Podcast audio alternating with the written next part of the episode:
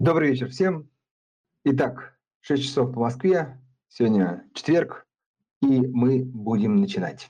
А пока э, все участники потихонечку собираются, я чуть позже представлю гостя, хотя я думаю, вы, безусловно, видели и могли прочитать, что у нас сегодня достаточно интересный и популярный э, человек, но Давайте буквально, как обычно, мы минутку потратим на то, чтобы подождать всех, кто спешит, э, но еще не успел. А за это время я напомню э, о том, что у нас есть телеграм-канал, который э, публикует различную полезную информацию, связанную с фондовым рынком. А второй важный момент, если кто там, в первый раз или там, по второй посещает наши эфиры, имейте в виду, что вы можете посмотреть все предыдущие эфиры в записи. Там действительно очень много а, полезной информации. А, далее мы э, сейчас вышли на такую некую периодичность. Э, две, два раза в неделю мы выкладываем разбор, э, как нам кажется, интересных инвестиционных компаний. Обращу внимание, если кто, может быть, пропустил, на этой неделе это была AutoNation компания, э, автодилер э, и э, FedEx Corporation – это там, крупнейшая почтовая служба США. Вот эти две, две компании были нами рассмотрены на этой неделе. А также, если вы перейдете по ссылке, вы сможете найти описание других наших инвестиционных идей, которые мы выпускали в течение этого года. Кстати, чуть-чуть похвалимся, уже вот две идеи, об этом мы тоже говорили, э, достигли своих целей, акции продемонстрировали действительно существенный рост. А все другие компании находятся, скажем так, на пути тоже к достижению целей. Из, может быть, планируемых мероприятий, это тоже очень важно, а, хотим добавить к акциям и облигации, чтобы у вас была возможность покупать и долговые инструменты. Это тоже, я думаю, будет очень полезно, особенно для людей, которые хотят диверсифицировать свои риски и покупать не только акции, но и облигации. Особенно в текущее время, когда, ну, скажем, некоторые участники рынка ждут или опасаются коррекции на фондовом рынке и, собственно, хотят хранить э, кэш в более, в менее, вернее, волатильных бумагах и иметь возможность потом покупать. Кстати, может быть, и этот, э, эту часть мы сегодня обсудим с гостем. Ну, я думаю, время пришло. Э, рад представить сегодня у нас в гостях Александр Кубышкин, основатель инвестиционной конституционной компании и YouTube-канала «Финфак». Александр, добрый вечер. Добрый вечер. Компания называется Enfilade Capital. Ну, это не, не столь важно, да. Очень приятно, спасибо за то, что пригласили. И я надеюсь, что дискуссия получится интересной. А, если вот как раз-таки то, о чем мы сегодня будем говорить, или те, скажем, инвестиционные идеи или направления, которые мы будем обсуждать, хотелось бы сразу сказать, это не... Так, коллеги, а, а, наверное, у меня были технические проблемы. Сейчас... А ты Александра до сих пор не слышишь? Ты просто его так перебиваешь прям по ходу. А меня слышишь? А, все, сейчас переподключим. А, да, извини, извините, уважаемые слушатели, у нас бывает периодически из-за того, что мы все-таки проводим такой на платформе, бывает всякое со звуком, да. А, Александр, вам слово. Андрей, да, тебя слышно? Слышу. Да, Ты меня слышишь? слышно, и теперь я вас слышу, да. да все да, прекрасно, все отлично. Александр, еще раз э, добрый вечер вам. Все-таки можете меня поправить, наверное, как правильно называется ваша компания? Enfilade Capital. Capital. Это, это просто можно назвать инфилада. Это архитектурная такая а, а, архитектурная такая деталь, это когда вы, если вы идете по дворцам, то есть у вас э, комната переходила в комнату, и вы видели вот такую, грубо говоря, э, дверь за дверью, за дверью, за дверью. Вот такая архитектурная деталька. Имя компании придумала моя любимая супруга. Э, все претензии к ней. Хорошо. Ну что, давайте начинать. Я буквально еще два слова скажу про формат. Мы обычно где-то первые минут 30 э, обсуждаем какие-то актуальные темы. А, слушателей призываем в последнем посте, а, который у нас в чате, оставлять комментарии-вопросы, которые мы сможем уже адресовать гостю во второй половине а, эфира. В общем, вот такой формат. Давайте начинать. Тема у нас современные тренды – и перспективной отрасли. Давайте начнем вот с трендов. Какие они, на ваш взгляд, текущие тренды в современной экономике? Давайте я немножко сделаю ход конем и вот как раз-таки вернусь к вашему, вот э, вы немножко затронули про а, облигации, про диверсификацию инструментов. Просто эм, следующий год, на мой взгляд, будет очень интересным, для инвесторов он будет очень сложным. А, поэтому если мы говорим о каком-то вот э, долгосрочном горизонте инвестиционном и отсутствии времени постоянно мониторить портфель, то в принципе, мне очень приятно, что вот, э, вот долгостолетние, так называемые столетние портфели получают более широкое распространение. Тут мы говорим, что, в принципе, если вы разделите портфель на 5 одинаковых частей и возьмете, ну, грубо говоря, 20% недвижимость, 20% золото, 20% акций, 20% облигации и 20% кэша, то, в принципе, вот такой портфель за последние 50 лет показывал среднюю доходность 8%, 8,5% плюс-минус, э, при э, максимальном падении э, в районе 9%. То есть, в принципе, вам ничего не нужно э, делать в данном случае, только коррегировать веса, потому что все э, вот эти активы, они сами по себе а, будут э, работать, ну, каждый актив будет в какой-то период цикла работать э, сильнее, чем э, другой, но они будут друг друга балансировать. То есть это самый простой портфель, если вы на самом деле боитесь эм, активно принимать участие в этих рынках, то такой подход, в принципе, сам, сам по себе, конечно же, разумен. То, что мы говорим сегодня, а когда... Александр, можно... Да. Да, Александр, можно секундочку, вот чтобы прям эту мысль закончить, мы тут любим прям практику, вот э, часто нужно, мне кажется, этот вопрос нужно вот закрыть. То есть раз в год как бы выравнивать, да, правильно веса в этом портфеле? Ну, тут на любителя, кто раз в год, кто в полгода. Ведь, ну, как, как правило, по статистике, то есть это тоже открытый факт, что те люди, которые торгуют меньше, показывают лучшую динамику доходности портфелей. То есть а, чем чаще вы открываете, закрываете позиции, тем больше вероятность того, что вы будете показывать динамику ну, вашей вот, доходности. Окей, ваша рекомендация. Вот, ну, чтобы человек вот услышал такой, ну, действительно такой как взвешенный подход, все-таки какая ваша рекомендация, как часто такой портфель теперь, на ваш взгляд, тогда стоит пересматривать? Если держать его в долгосроке, то вполне, вполне хватит раз в полгода. Вполне. Раз в полгода. Александр, Хорошо. еще раз, можно там 20%, 20% акций, 20% банды, 20% недвижимости, это 80, да, и что еще 20%? 20% золота и 20% кэша.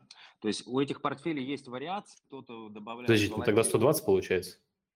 Нет, всего 5 активов по 20%. Недвижимость, Какие? золото, акции, банды Не... и кэш. Недвижимость, золото, акции, банды и кэш. Все, все правильно, все сошлось у меня, да, извиняюсь, у меня арифметика не, не мой конек. Так, ну мы просто... Э, и вы считаете, что этот портфель там, на, там, для большинства клиентов, он подходит на там, долгосрочную перспективу? Ну, э, исторически вот сейчас как раз-таки э, за последние 50 лет, с 1974 года тестировали вот этот портфель, и он показал вот доходность 8 с лишним процентов. Понятно, что историческая доходность не является каким-то показателем, что будет в будущем. Но вот факт того, что если вы э, не хотите активно заниматься, не хотите погружаться вот в эту э, инвестиционную сферу очень глубоко, то вот это самый простой и самый сбалансированный способ вложения средств.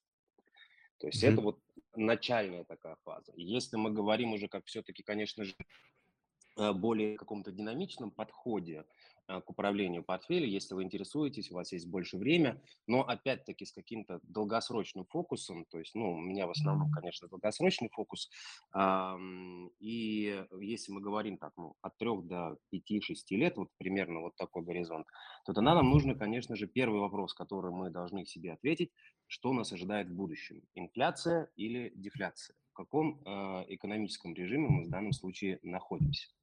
А, потому что, конечно же, э, если, скажем так, до 2020 года, последние 40 лет, мы находились в ярко выраженном дефляционном режиме, а, и, соответственно, на этом фоне, конечно же, э, лучшим инструментом вложения были, конечно, а, был, конечно, технологический сектор. Если мы исходим из того, что э, картина поменялась и нас ждет инфляционный режим, то, безусловно, э, в данном случае лучший э, класс активов будет являться сырье. потому что сырье позволяет, по большому счету, э, перекладывать все издержки на конечного потребителя. Это будет не золото, как правило, тоже вот если мы посмотрим на, на период 70-х, 80-х годов, когда в Америке была жуткая инфляция, сырьевые активы показывали самую лучшую динамику. Они, в принципе, обгоняли и рынки акций, и, безусловно, обгоняли даже то же самое золото. Но акции будут расти в то же время, если мы говорим об этом. На мой взгляд, то есть я на данный момент отношусь к категории, то есть мой инвестиционный тезис говорит мне, что вот то, что мы видим с точки зрения инфляционных показателей и роста цен на данном этапе, а, это переходное. Несмотря на то, что э, товарищ Жером Пауэлл э, отказался от этого слова «переходный», э, на мой взгляд, немножко преждевременно. Потому что у нас на данный момент в чем сложность угадывания сейчас, как будут вести рынки, это в том, что в принципе Э, глобальные секулярные э, дефляционные э, элементы давлений, которые присутствовали, это в первую очередь сильный высокий уровень долгов, это жуткая плохая демография в самых крупных экономиках мира, это Китай, Япония, Европа, Америка, и это постоянный технологический прогресс, который сам по себе дефляционен. То есть с этой точки зрения в долгосроке, мне кажется, инфляция сама по себе на самом деле переходная. Вопрос, будут ли цены падать или э, они закрепятся на более высоких уровнях, он риторический, как правило, цены немножко такие липучие, то есть ожидать того, что э, они сильно обвалятся, э, можно, но я бы не стал в это закладываться как основной сценарий. Проблема вся в том, что э, вот при таких э, развитии, при таком развитии э, рост зарплат, он в принципе невозможен. А так как основные экономики построены на потреблении, то э, рост э, цен большой будет убивать спрос. А, и закончится это в крайнем итоге, в конечном итоге тем, что мы пойдем в какую-то дезинфляционную опять волну, где э, отсутствие экономического роста будет сопровождаться какими-то активными инвестициями в технологический сектор. То есть, если мы э, на данном этапе, то есть у нас мы не знаем, что нас ожидает, принципе, можно соорудить портфель, который будет покрывать, эм, скажем, оба сценария или, э, скажем так, будет его э, будет балансировать друг друга. И об этом бы мне немножко хотелось сегодня вам рассказать. С одной стороны, это, конечно, мне кажется, всем понятно, это технологический сектор, и с другой, и с другой стороны, как мы можем играть э, с сырьевыми рынками, и не остаться в проигрыше, если инфляция на самом деле окажется переходной. То есть Давайте начнем э, с того же. Александр, можно я уточню на всякий случай? Вот это важно. Переходный имеется в виду временное. То есть угу. вот тут... Да. Правильно, да? да? Окей. То есть я, опять-таки, когда мы говорим, очень часто проводят параллели с инфляцией 70-х годов э, в Америке, на мой взгляд, во-первых, э, система, финансовая система, банковская система фондирования очень сильно поменялась. И э, в 70-х годах в Америке, конечно, была совершенно другая демография. Это было, когда вот поколение бэйби-бумеров как раз-таки выходило на возраст пик потребления, и просто схожая ситуация, как сейчас, э, когда нехватка предложения вела за собой постоянный рост цен. Но тогда мы наблюдали десятилетия. Цены постоянно росли на все. Если мы сейчас начнем э, ну, ковырять изюм в булочке, то мы обнаружим, что, в принципе, инфляционные показатели тем так или иначе двигаются, двигаются определенной группы товаров. То есть она не самая широкая, большая. 40% индексов вот, э, инфляционных в Америке по большому счету ответственны за весь рост инфляции в этом году. 60% они, в принципе, практически не двигаются, остаются в дефляционном э, лагере. Э, в, этом, в этом плане тут, конечно же, э, у нас проблема в том, что индикаторы экономические очень смешанные где-то показывают получше, где-то похуже. Постоянный рост цен, давление политическое э, оказывается, и Центробанкам что-то нужно делать, и в то же время мы видим э, резко замедляющийся экономический рост э, и промышленное производство, что самое главное, э, как в Китае, э, как в Германии, так и в Японии. То есть вот главные экспортные э, экономики, которые на самом деле вот, э, глобальную производственную цепочку на себе замыкают, они все падают. То есть если мы посмотрим на э, экспорт Германии и Японии, то есть в номинальных значениях, они, в принципе, даже немножко растут. Но туда заложен э, рост цен как раз-таки на конечную продукцию. Если цен убрать и посмотреть по объемам, то объемы все падают. А если мы смотрим на производственный сектор, то эм, европейское производство также находится примерно 13% процентов ниже пика 2018 года. Я просто прошу, у нас мы просто очень часто забываем, что вот эти инфля, периоды инфляции, которые сейчас мы все кричим, что будет инфляция, э, мы наблюдали эти периоды как в 2011, 13, 14 годах, в 18 годах, когда было безработица 3,5%, когда тот же самый Билл Гросс кричал, что все, трежерис пойдут на, на 5-6%, мы увидели э, американские трежери с доходности в 3,5%. Мы больше таких доходностей никогда не увидим, к сожалению.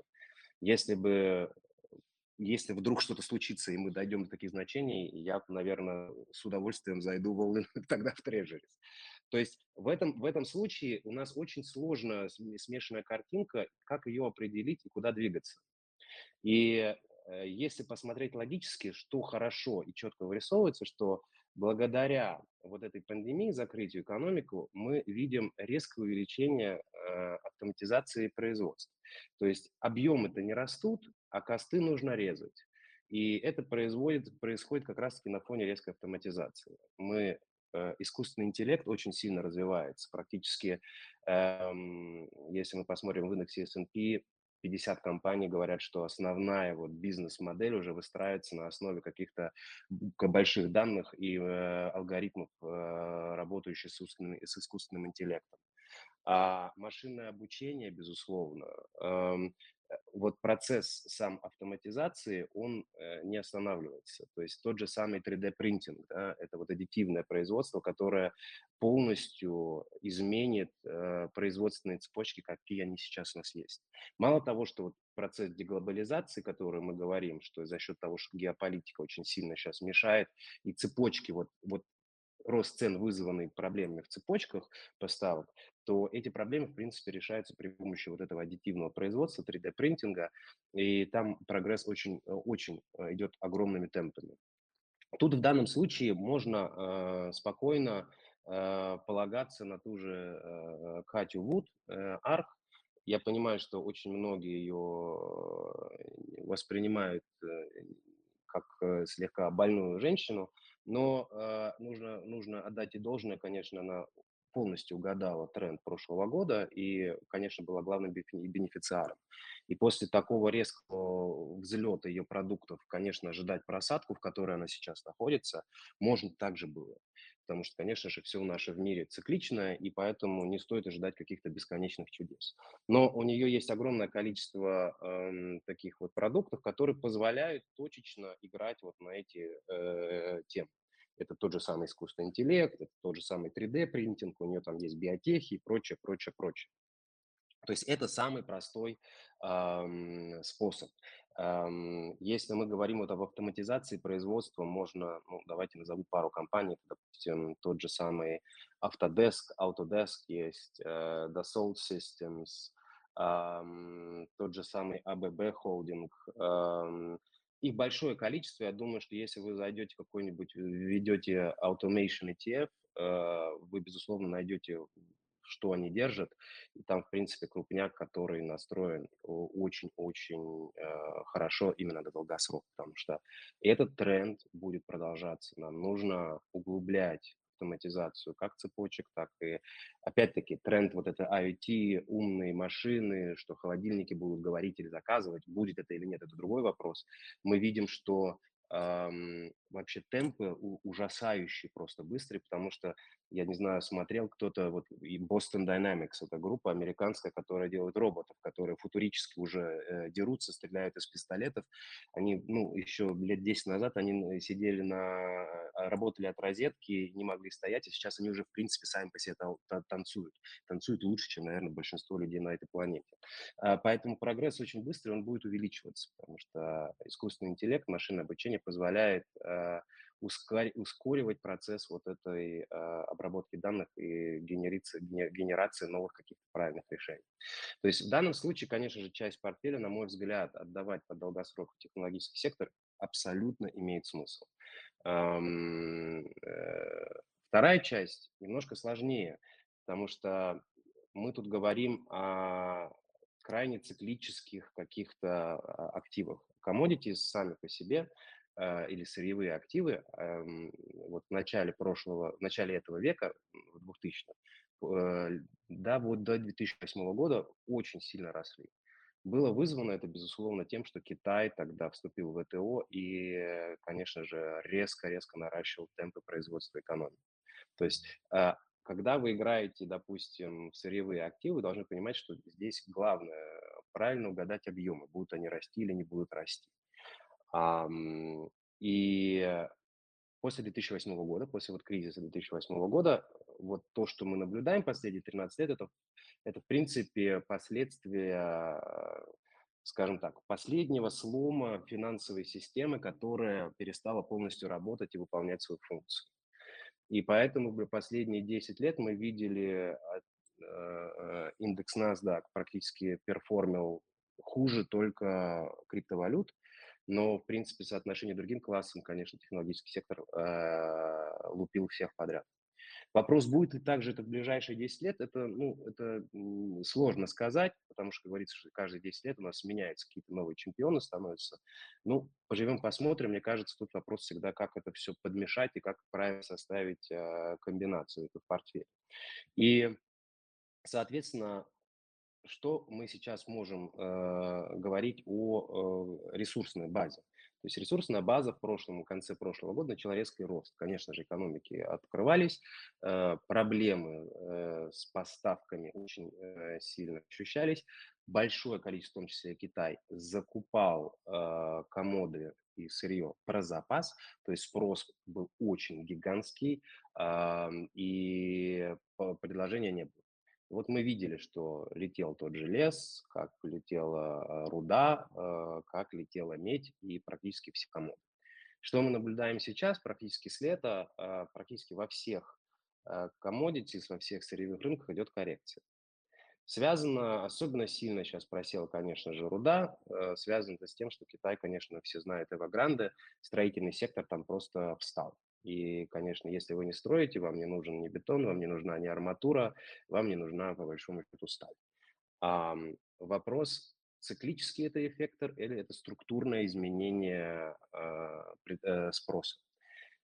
На данном случае, если мы говорим как какие-то определенные строительные секторы, вполне возможно, это структурное э, изменение, и Китай четко заявил, честно сказал уже всем, товарищ Си сказал, что мы экономику меняем, то, что та модель, которая была, она не работает, мы переходим в эпоху социализма. То есть они возвращаются в Европу Мао Цзэдуна, ну, в такой гибридной форме. Соответственно, вот пузырь огромный э, в секторе недвижимости, его будут сдувать, пока им удается, посмотрим, как они пройдут. Но э, факт в том, что они из э, э, фазы генерации вот нового какого-то благо, благ, благосостояния переходит в фазу перераспределения, потому что мировая они достигли потолка, они пытались последние 10 лет очень активно стимулировать монетарными способами экономику, это не получалось. Вот с 2018 года они сказали, мы разворачиваемся ко всему миру пятой точкой и идем своим путем, на самом деле. Вопрос, получится у них нет, сложно сказать, потому что, конечно же, у нас глобальная экономика, и когда мы разбираем какие-то процессы в одной стране, нам нужно понимать, что э, смотреть изолированно это неправильно, потому что все завязаны под систему э, евро-доллара, систему банковского фондирования, которая построена, которая просто номинирована в долларах, и от нее никуда не деться. То есть все, по большому счету, зависят от доллара, и спрыгнуть с этого поезда невозможно в данном случае, потому что мир, э, в принципе, это вот одно большое, одна большая глобальная экономика, которая у нас есть. Если кто-то чихает, значит, у кого-то обязательно в другом конце может появиться э, кашель. Э, соответственно, в данном случае, конечно же, э, вот то, что слабость, э, ценовую динамику в алюминии, в стали, то, что мы наблюдаем последние пару месяцев, она как раз и объясняется замедлением экономики. Она объясняется э, тем, что производство не растет Несмотря на то, что вбухали триллионы э, помощи по всему миру, центробанки э, пытаются стимулировать экономику, государство наращивает уровень э, долгов. мы, наш отскок, который вот после пандемии произошел с точки зрения экономики, он вообще минимальный. То есть мы даже не дошли уровня, который был еще в 2018 году, поэтому вся дискуссия, что сейчас происходит, это всего лишь у нас такое немного, это и называем, поэтому всегда отскок. И в данном случае реальная угроза того, что э, из-за э, неправильного перераспределения долларов в системе нас ожидает продолжение дефляционного сценария. В таком случае, спросить, конечно, разумно спросить, а при чем, если у нас будет дефляционный сценарий, зачем лезть в комод? И тут, в принципе, э, главное выбрать правильные комоды. И вот сейчас я хотел бы для начала поговорить о меди. А, мы все знаем, э, не в последнюю очередь благодаря а, гражданке Тунберг, э, что э, мы, люди, большие заразы, большие плохие редиски, гадим планету, и нас ожидают огромные катаклизмы, половину прибрежных районов затопит, и все будет ужасно. Споры ведутся, кто-то за, кто-то против, но нас, как инвесторов, это не должно интересовать, что правда, а что неправда. Единственное, что мы должны понимать, и это активно везде э, можно прочитать, что все страны, включая Китай, включая Европу, включая Америку, э, окончательно и бесповоротно приняли э, решение перехода на зеленый рейс. То есть весь мир сейчас побежит э, превращаться вот в таких зеленых пушистых зверьков.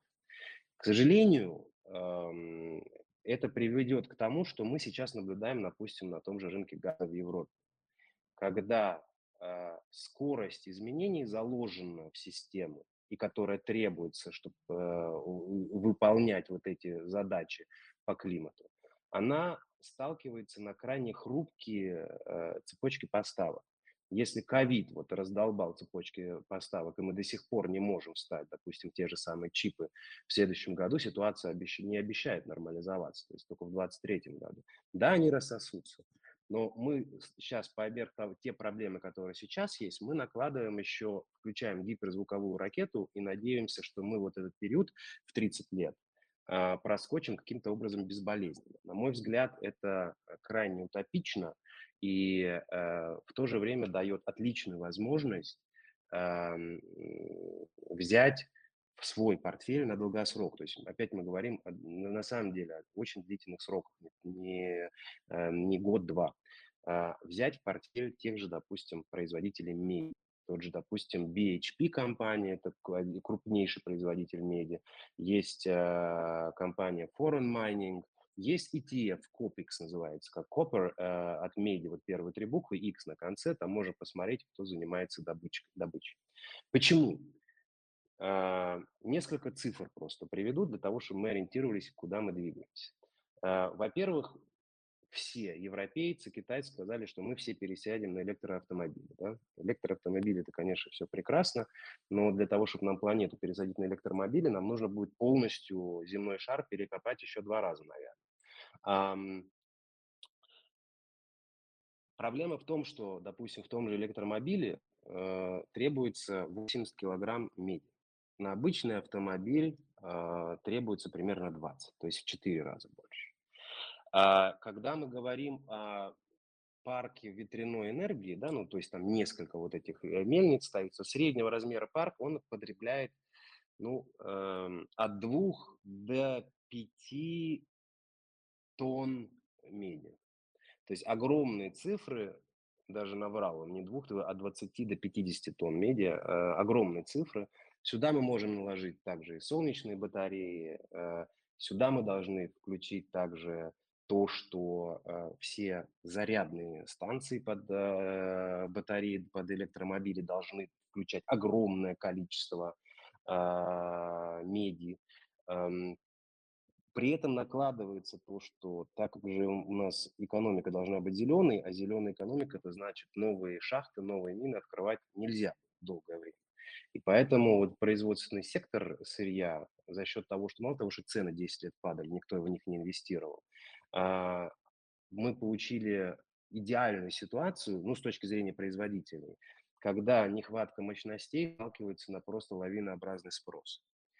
А, и в тот же момент, то есть, ну, если, если ну, грубо говоря, чтобы ввести какую-то шахту в эксплуатацию, вам потребуется 10-15 лет. Понятно, что если даже мы сейчас начнем открывать резко шахты, то вот пройти весь период адаптации, сертификации и прочее, прочее займет уйму времени, а материалы нужны сейчас. И проблема в том, что нынешние рудники, э, составляющие, э, то есть количество тоже меди или кобальта э, в руде резко-резко сокращается. То есть нужно больше копать, чтобы получить меньше. Допустим, на тонну меди требуется переработка 200 тонн руды само по себе. Если мы говорим про редкоземельные металлы, это примерно 160 тонн на тонну а кобальт это нужно полторы тысячи тонн переработать, чтобы получить одну тонну именно кобальта. То есть этот процесс он будет усугубляться.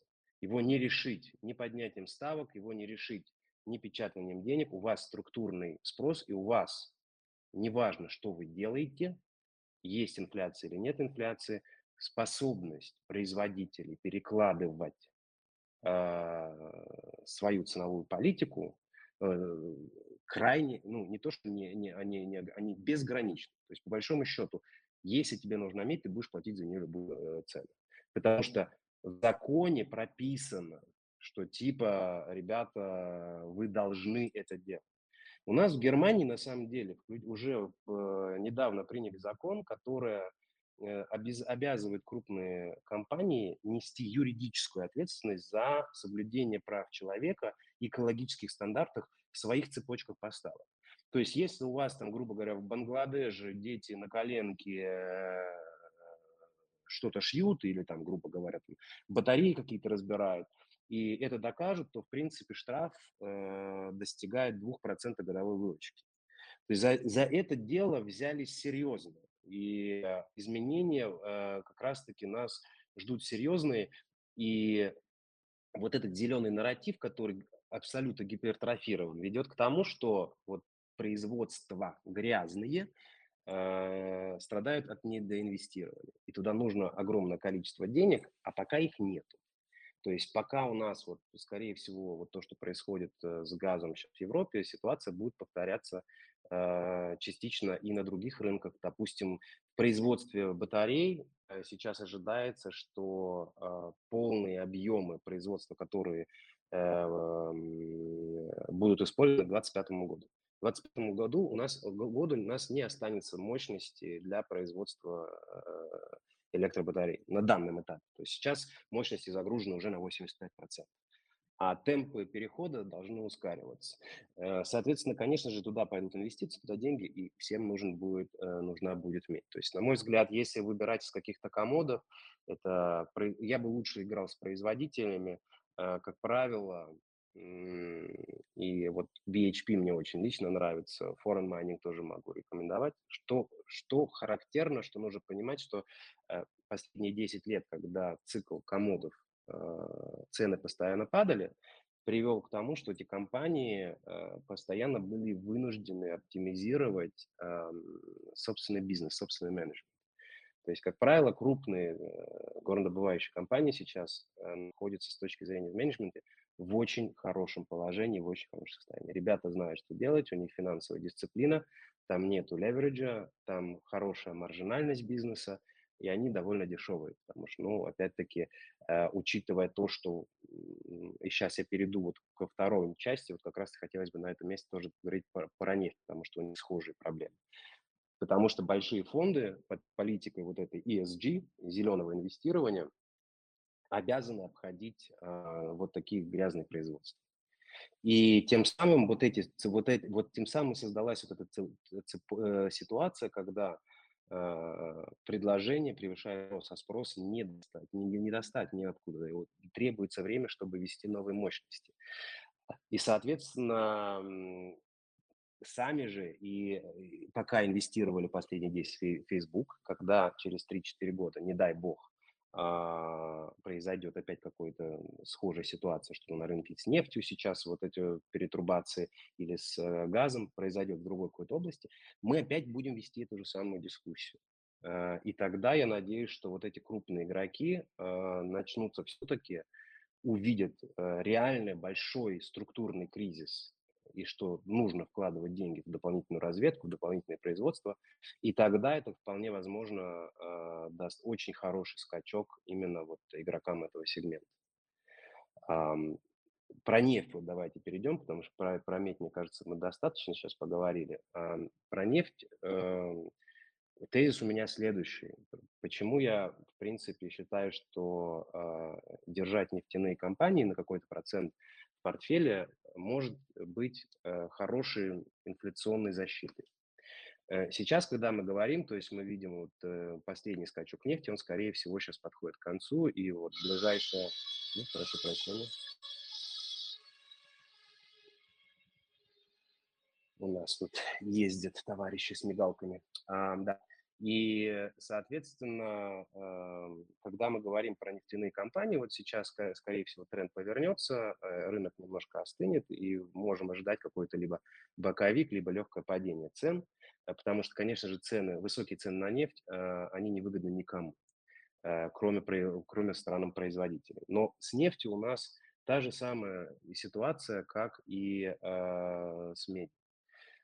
Если, допустим, мы вспомним, что в 2008 году как раз-таки рост, э, резкий рост цена, цен на нефть, он как бы за 100 долларов, когда он ушел, он как бы привел к обвалу во многом вот этого того экономического а, кризиса, который мы получили. Поэтому вот до того, разгонять нефть до такого уровня сознательно навряд ли кто-то станет, потому что э, чревато большими проблемами. С другой стороны, если мы говорим э, с точки зрения долгосрока, насколько эластичность цен э, при падении.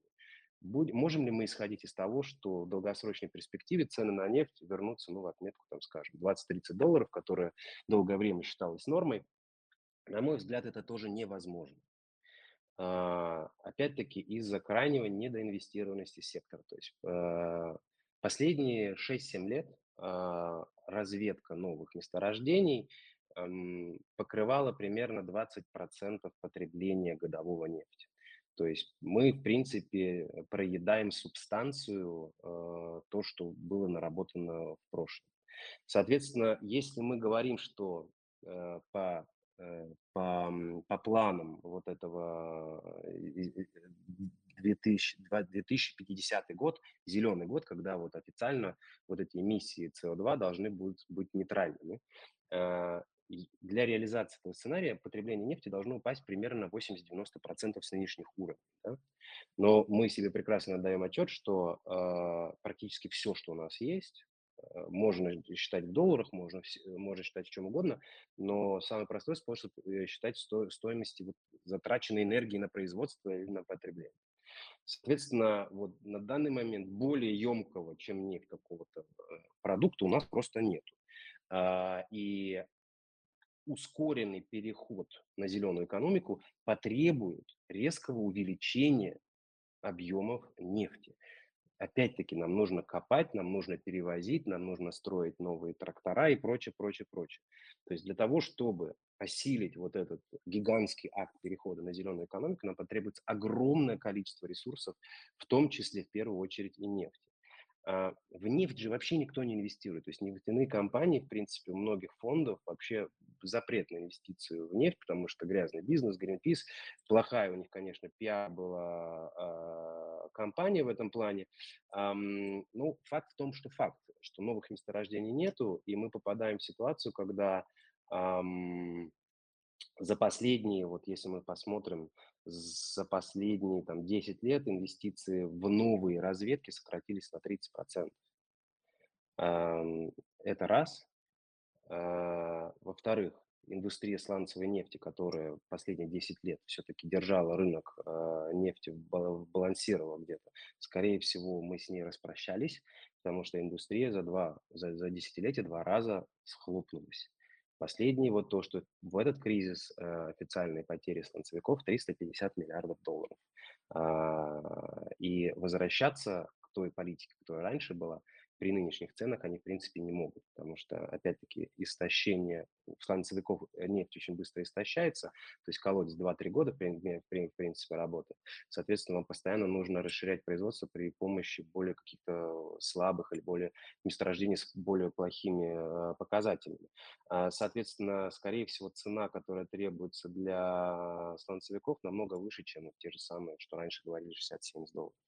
И попадаем мы также э, в такую зависимость, что эм, эм, концентрация нефти э, стран ОПЕК увеличится к 2050 году э, и станет, в принципе, страны ОПЕК будут поставлять 52% всей мировой нефти. То есть сейчас это соотношение примерно 35%, но мы видим, э, что нефть становится, опять-таки, э, крайне сильным политическим инструментом на вот, э, геополитической арене.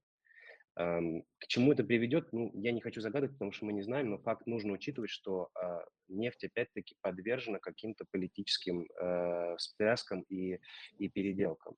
И с моей точки зрения, если мы можем предположить, опять-таки, как с медиа, структурная нехватка предложения и потребность роста, потому что э, тот же самый, это сейчас предсказывают в ближайшие 5 лет, что потребление нефти будет расти 4% в год.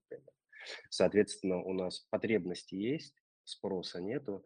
А, компании, которые за последние 10 лет, как и с точки зрения вот добывающих компаний, отлично настроили менеджмент, они знают, что они делают, они управляют капиталом очень эффективно. И если мы предположим, что э, цена на нефть э, не способна уже падать так сильно, как это было раньше из-за вот этого структурного компонента, то в принципе мы получаем отличную, э, такую вот хорошую инфляционную защиту в портфеле, э, потому что дивиденды компании платить будут продолжать, а э, даже несмотря на то, что как вот реального роста сектора не будет, но э, дисциплина связано с менеджментом компании, опять-таки структурные перекосы в самой индустрии могут дать отличную э, такую защиту для портфеля. Александр, э, смотрите, э, вот мы разобрали медь и э, нефть, вы сказали.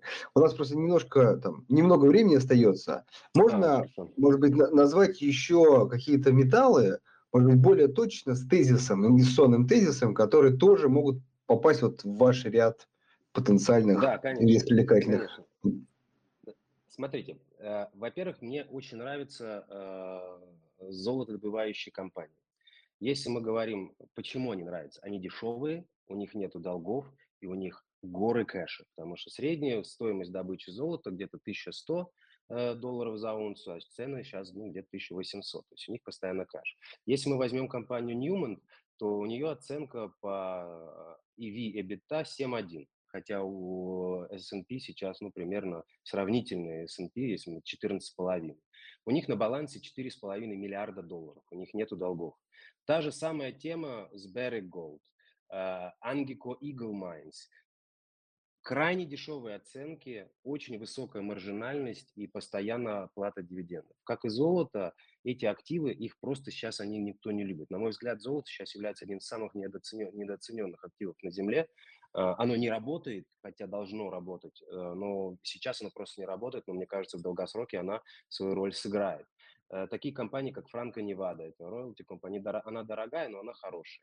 Alamaz Gold можно предложить. Это вот крупные э, компании. Вы можете зайти в индекс в ETF GDX, и там, в принципе, вот эти все добытчики есть. Мне нравится также индустрия урана. Уран, скорее всего, сейчас выдает такую фазу коррекции, но там такая же ситуация, как э, с нефтью и с медью. У нас нехватка, то есть э, цена на, на, э, на уран последние 10 лет была ниже э, себестоимости производства. То есть самые крупные заки это Казатомпром и э, Камеко, э, они, в принципе, проводили себе в убыток. И, опять-таки, полное истощение э, ресурсной базы, когда растет спрос. Китайцы объявили, что поставят 150 новых реакторов. Сейчас, в принципе, 440 э, э, атомных электростанций работают. А, и примерно 110 э, уже находится в фазе заказа дополнительных. и 300 еще разрабатываются. Добавьте сюда еще Китай, который 150 сверху, и вы получите невероятный спрос на уран. При том, что если мы говорим вот сейчас, вот на данный момент, да, э, спрос на уран составлял примерно 175 фунтов, миллионов фунтов урана, ну, это примерно, скажем, где-то 80 миллионов килограмм э, в год, а производится 60. То есть у вас структурная нехватка добываемого элемента э, составляет примерно, ну, где-то в районе 20 миллионов э, килограмм. А, огромная разница, которую нужно как-то покрывать. И в этом плане, опять-таки, долгосрочно на мой уран мне очень нравится. Схожая ситуация такая же вот с редкоземельными э, металлами. Это э, ETF, по-моему, REE. Э, немножко сложно, потому что там, конечно же, подвязано Китай, тогда нужно обращать на политику.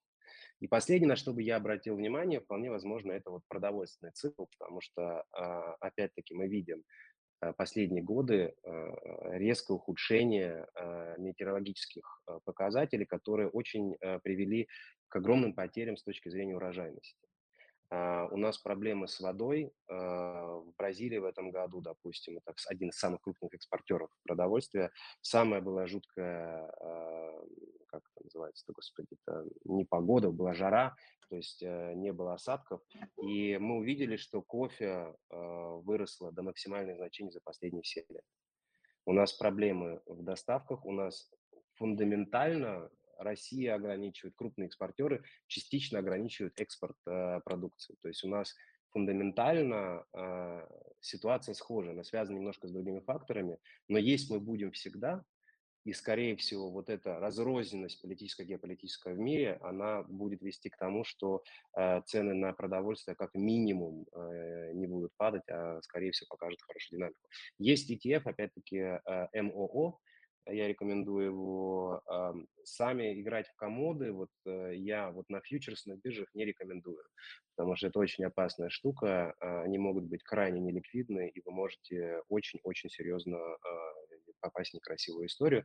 Но вот опять-таки какой-то процент с точки зрения продовольствия, мне кажется, имеет смысл. Особенно если мы видим, что газ растет, и сейчас подскочили, резко вы, вы подскочили э, цены на удобрения – и это, безусловно, будет в ближайшие пару лет перекладываться на конечного потребителя, а, цены на продукты, как правило, это последнее на том, чем вы будете экономить. Поэтому здесь, в принципе, хороший потенциал для балансировки.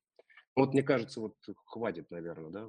Да, Александр, э, все-таки пользуясь случаем, пару слов, если можно, про алюминий. Тоже его относят к металлу, который очень нужен э, вот в новой зеленой энергетике. Э, но, с другой стороны, это один из металлов, который легко восстанавливается, перерабатывается. Вот какой ваш взгляд на этот металл?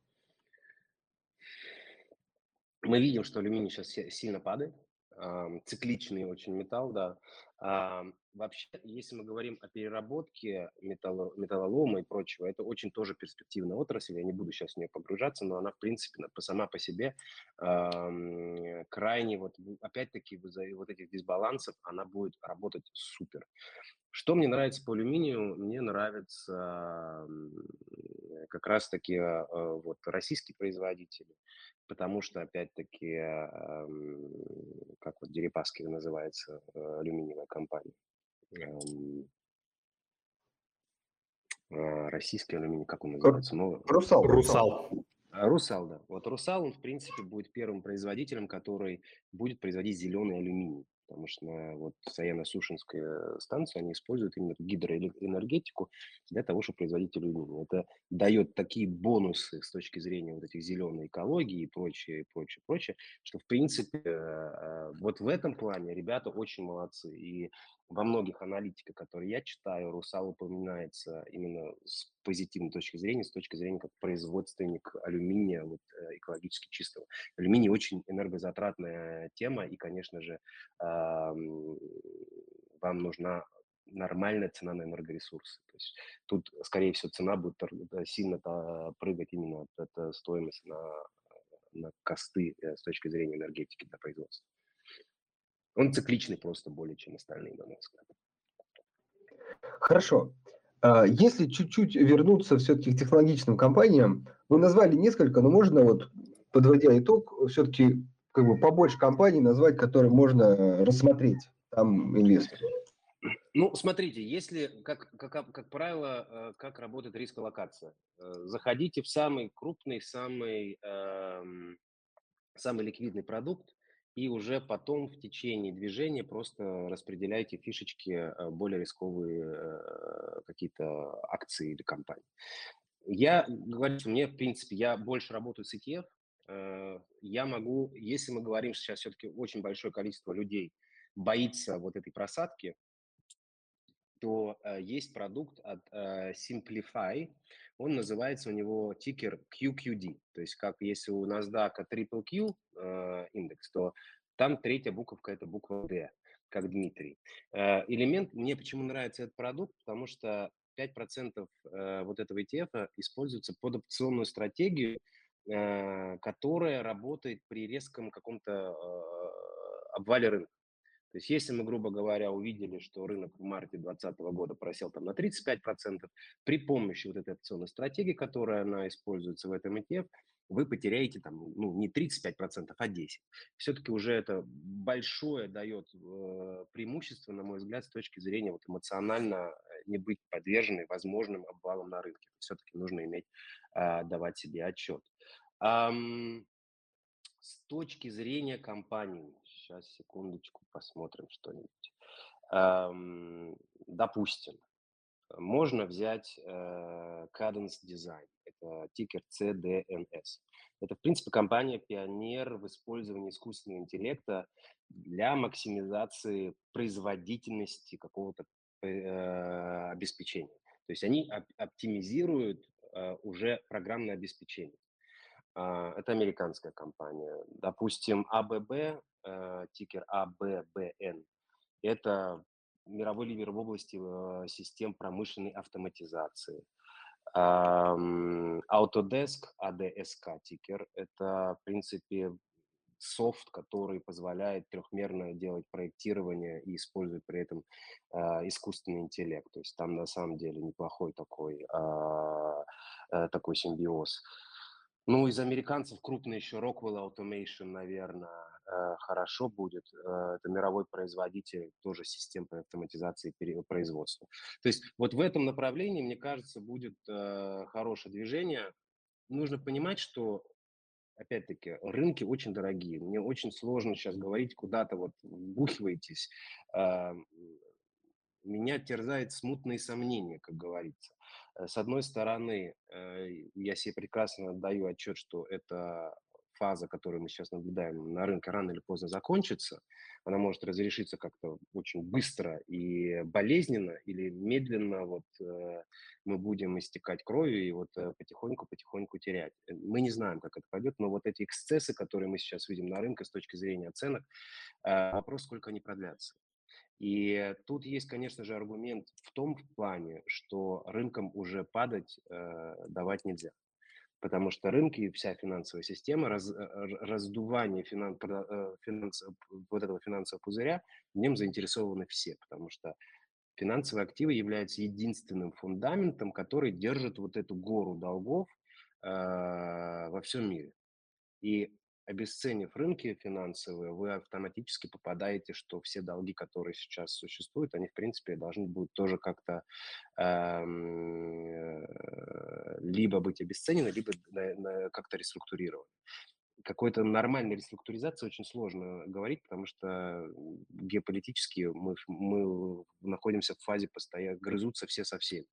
И договориться, мне кажется, на это закладываться довольно утопично. И в то же время любой, вот как бы мы говорим, э, любая какая-то просадка э, в рынке, она, скорее всего, будет намного краткосрочной. То есть мы говорим о медвежьих рынках, медвежий рынок примерно он длится 12-18 месяцев статистически. Рынки и структура рынков заложена так, чтобы они постоянно росли. Потому что иначе эта игра вообще тогда не имеет смысла. Соответственно, э, если мы предположим и логически будем рассуждать, что нас ждет, пусть обвалятся рынки и куда пойдут деньги. Мы не будем строить дополнительный завод по производству туалетной бумаги, потому что у нас достаточно мощностей. У нас с точки зрения производственных активов у нас э, загруженность мощности достаточно еще, у нас недозагруженных мощностей еще достаточно, чтобы производить много-много э, вещей, которые, в принципе, никому на планете не нужны. есть с точки зрения производственных активов у нас нет потребности э, вводить что-то новое. Куда пойдут деньги, во, во что будут инвестироваться деньги? Технологию, э, переход, симбиоз, вот э, нынешней технологии, технологии переход на, на следующий уровень, на Web 3.0, на э, технологии блокчейна, на оцифровку финансовой индустрии. Мы будем проходить полностью смену э, механизма функционирования финансовой индустрии. Финансовая индустрия такой, как мы ее знаем сейчас, она не желез. Вопрос, как ее просто заменить. Поэтому все, что связано с технологиями, какие бы они дорогие не были, э, по ходу придется. Вот я смотрю сейчас на арк, он коррегируется возле сотки.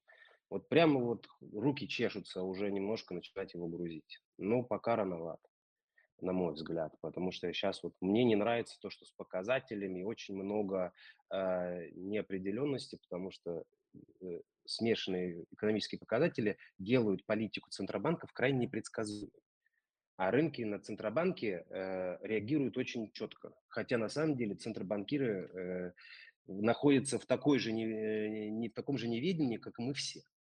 Просто почему-то слушают, хотя на самом деле, если посмотреть, что они планировали и сколько там э, со всеми этими ставками, то их список э, наград, он крайне скудный. То есть они, большинство они мажут в молоко, занимаются совершенно э, дурными, неправильными вещами. Они вредители, грубо говоря, если так надо смотреть. И плюс у них крайне ограниченные инструменты влияния на ситуацию. Но психологически они направляют рынку и, и рынки. И когда вот сейчас вот фактор непредсказуемости политики э, вступает в игру, мы можем видеть вот эти движения. То, что мы увидели в прошлую пятницу, когда из-за Thanksgiving в Америке день пятничный был такой э, слабенький с точки зрения ликвидности, сразу пошел какой-то прыжочек. Появилась э, тема про вирус, и по пошло огромный шок ну, не огромный был, но мы увидели вот это состояние choppiness, когда прыгают рынки на, на каких-то слухах. То есть мы находимся на таком уровне, что, в принципе, все пугливые. Все знают, все ждут коррекции. Все знают, что коррекция когда-то должна быть. Все пытаются угадать, когда, никто не может. Потому что как только это становится каким-то фактом э, общедоступным, какие-то новости, это автоматически прайсится в рынок, и рынок идет дальше. Эм, ну, вот в этом, в с этим нужно считаться. И тут вопрос, опять-таки, как вы конечный, конечный успех вот этого всего – это вопрос аллокации. Сколько риска вы на себя можете взять. На мой взгляд, если вы возьмете часть технологического сектора и часть э, вот таких инфляционных э, активов, которые структурно будут работать вне зависимости, будет инфляция или нет, это очень хорошо. Взять немножко золота или золотобывающие компании, которые очень дешевые, на случай что если система будет полностью разваливаться, если вы этого боитесь, такой сценарий можете представить, ну, грубо говоря, какая-то Третья мировая война или что-то такое, совсем мрачный сценарий. И тогда, в принципе, у вас все э, будет нормально. Если будет, если будет обвал, вот опять-таки, если будет обвал, будет падать все. Не будет падать только доллар и короткие трежаки. Потому что короткие трежерис, они являются инструментом финансирования. Даже длинный конец трежерис будет падать, даже золото будет падать, э, потому что в момент, когда у нас будет, а это будет, это не вопрос, будет ли, это вопрос, когда будет. Это мы видели в 2018 году, это мы видели в 2014 году, это мы видели в 2011 году, когда э, нехватка, острая нехватка доллара приводила к полному э, перевороту восприятия рынка в ситуации. Рынки бандов, вот то, что нам сегодня говорят, инфляции не будет. Длинный конец, он плоский, да не могу. Он на уровнях, которые мы не видели, он на самых низких уровнях за последние 10 лет. Хотя за прошлый год мы бухали в экономику, американцы бюджетный дефицит 20%, это 4 триллиона просто вбухали. А, про Европу я тоже буду умолчу. А, по большому счету все крупнейшие экономики, все пытались а, наращивать долги какими-то совершенно сумасшедшими темпами. А рынок бандов говорит, окей, да, супер, но это не меняет общее, общего какого-то э, картины, потому что длинный конец, длинный конец бандов нам говорит в одном. Это ожидание э, экономического роста и инфляции. То, что я думаю, мы все прекрасно осознаем, что экономический рост в нынешней системе э, крайне маловероятен, сам по себе, а, что он резко ускорится, то, соответственно, остаточный компонент, вот это инфляционное ожидание на длинном конце, говорят, мы это все видели, и то, что центробанки называются QE или, или tapering, это все фуфлу, потому что если мы посмотрим на э, исторически, что происходит, когда ФРС делала э, quantitative easing, то есть, ну, это же не делают для того, чтобы, типа, э, поднять цену на банды и снизить доходность. Каждый раз, когда ФРС исторически делала quantitative easing, э, доходности бандов росли. То есть банды падали в цене, их распродавали. То есть совершенно противоположная реакция. Как только они делали тейпинг, банды резко росли в цене. То есть совершенно рынок реагирует по-другому. И мы только воспринимаем это, как будто Центробанки что-то могут э, делать, но это всего лишь, к сожалению, это вот такое маски-шоу, которое ничего с реальностью общего не имеет. И на данный момент э, вероятность, ну это мой базовый сценарий, я могу быть неправ за счет инфляции, что структурно, скорее всего, мы продолжим движение вот именно в дефляционной э, в дефляционном каком-то э, сценарии или дезинфляционном. Соответственно, технологии будут основным драйвером, и, конечно же, э, вот такие структурные дисбалансы, которые сейчас возникли, как на рынке нефти, меди или вот таких металлов, их тоже нужно использовать. Это, на мой взгляд, в долгосроке даст хорошую, стабильную позицию для инвесторов. Вот как-то так. Отлично, мы как раз прям уложились. Э, Дим, может быть, у тебя есть какой-то финальный вопрос? Нет, я думаю, что можно переходить к вопросам из чата. В принципе, здесь их много достаточно. Может быть, парочку успеем еще. Ну, смотри, я как раз... Э, ну, тут вопросы такие, пока технического характера. А, ну вот давайте, да, один вопрос. Э, я тут пропустил, видимо. Что ждем от Европы в 2022 году? У них давно отрицательная ставка по депозитам. 2022 год валюты евро. Это вопрос такой. А, это год валюты евро. В общем, 22 год в Европе и, и, как сказать, будет ли он хорошим для евро?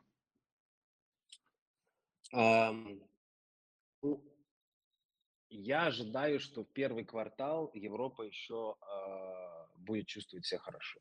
То есть uh, с точки зрения, вот если мы смотрим цикличность, как вот развитие вируса, то есть сначала Китай, потом Европа, потом Америка, Америка причем какими-то полумерами. То есть Европа сильнее всех закрылась и позже всех открылась. То есть они вот этот цикл открытия экономики начали проходить последним. И, соответственно, все эффекты, которые э, мы видели как на рынке Китая, так и на рынке Америки, они вот в Европе происходят, грубо говоря, сейчас. Но э, с точки зрения вот немецкое производство просто вот э, падает как камнем вниз.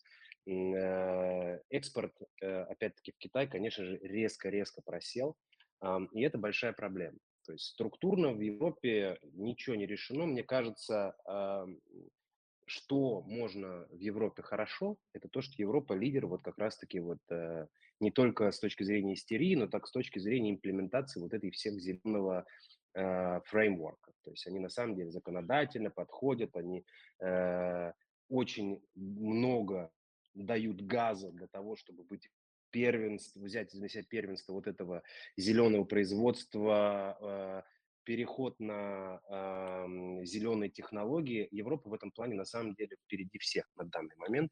И э, они пытаются вот эту техни- технологическую революцию они проспали, и они пытаются хотя бы вот здесь оторвать себе кусок и стать вот лидером в этой, в этой теме.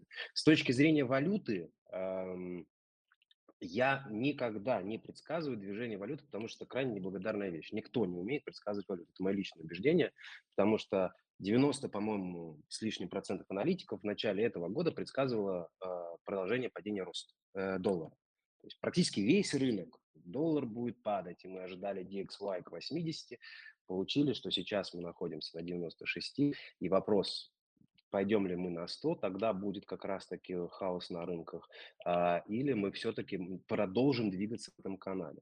На мой взгляд, вот валюта, сигнальная э, сила валюты, она себя исчерпала, потому что все центробанки занимаются одним и тем же, и вот волатильность в валютных рынках, она просто, она и так небольшая, а сейчас ее просто отсутствует.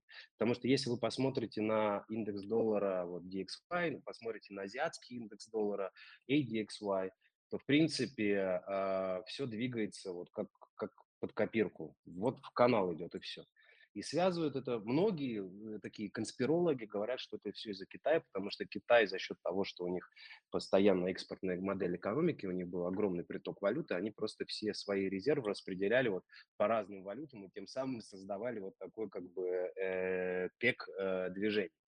То, что мы видим сейчас с долларом в большинстве своем, это как раз-таки слабость евро. У нас очень боятся, что закроют, опять начнется из-за микрона, э, начнутся новые локдауны. В Австрии это уже происходит. А в Берлине еще как-то окей, но народ боится э, то это реально будет. То есть в магазинах никто не ходит, проверяет QR. Я думаю, вот то, что связано для ритейла, это просто э, катастрофа. Очень-очень-очень сложно. Поэтому, мне кажется, вот фазу какой-то 2-3 месяца Европа еще побегает, а потом мы будем стал... потом мы столкнемся с реальностью какой-то. То есть как-то так. И буквально еще пару вопросов, коротко, потому что мы пере, чуть перелимитили по времени. А, если можно, также кратко, что вы думаете по поводу сырьевых компаний в сроке на 10-15 лет? Потому что ну, все равно компании циклические, зависят от там, экономических циклов, и имеет ли смысл их брать а, на такой срок? Да, ну вот мы как раз-таки говорили, особенно вот производители. Я бы, я бы брал производителей, которые завязаны под вот эту технологию зеленых экономик. Что главное? Вот этот кобальт, это никель, это литий, все, что связано с батареями, э, та же самая медь, э, это безусловно. Да. А, вопрос, сколько вы, какое количество вы в свой портфель запихаете. То есть нужно учитывать, что это, конечно, цикличность. Э, но у вас, если они не будут работать, у вас для этого должен быть тогда какой-то часть технологический портфель, который как раз-таки будет балансировать, если динамика будет идти против вас. Мне, мне лично очень нравится добытчик с точки зрения структурной, о том, что мы сегодня говорили. Спасибо большое. А, и финальный, наверное, вопрос на сегодня по поводу удобрений, да, и в частности фосагро. Что думаете по поводу этого рынка? А, я себя просто в данный момент спрашиваю, прошел ли пик э, вот, это, вот этого скачка, э, который мы увидели в удобрениях или нет? Потому что мы видели, что в том же самом древесине в прошлом году то есть она как взлетела, так она потом также быстро и плюхнулась. А, является ли вот этот, вот то, что мы наблюдаем сейчас, вот то, что европейцы сами себе создали, газовый кризис, является ли это долгосрочной проблемой структурной, э, или э, это краткосрочный эпизод, вызванный вот этим действительно хаосом? С точки зрения вот, э, удобрений мы никуда не денемся. То есть они будут все равно нужны, э, и цена на э, энергоноситель, особенно на газ, э, будет поддерживать, на мой взгляд, в ближайший год-два э, вот эту теорию. Вопрос, я не, я не, не так э, плотно занимался этим, вопрос, что в нынешней цене на удобрения заложено уже рынком. То есть вот этот сценарий нужно посмотреть, проанализировать, потому что, конечно же, скачок цен за счет того, что в Англии многие производители позакрывались, а, может также привести к какому-то структурному дисбалансу. Но э, да, это, ну, я бы играл в данном случае больше через какую-то, через, может быть, через рынки продовольствия, опять-таки. Потому что дисбалансы на рынке э, удобрений ведет, опять-таки, к росту цен на продовольствие.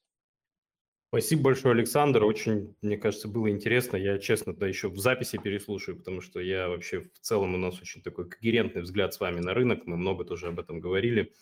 И в этом плане как бы очень многие точки зрения, которые вы сегодня обозначали, они совпадают с тем, о чем мы говорили ранее. Вот, поэтому спасибо вам большое за эфир. Это было, мне кажется, очень интересно и полезно. Спасибо вам за приглашение. Очень было приятно. Да, спасибо большое. Вот, напомним, что эти эфиры у нас доступны в записи в нашем телеграм-канале. Если по каким-то причинам вы слушаете нас в телеграм-канале, но на него не подписаны, а такие люди, мы знаем, есть, подписывайтесь, пожалуйста. Там же, собственно, вы найдете записи, как и в любом, в принципе, сервисе подкастов. По кодовому слову «Газпромбанк Инвестиции». Увидимся, точнее, услышимся с вами в следующий вторник в 6 часов вечера. Спасибо большое еще раз нашему гостю и всем, кто нашел время нас послушать. Всего вам доброго, до свидания. Всего доброго. До свидания.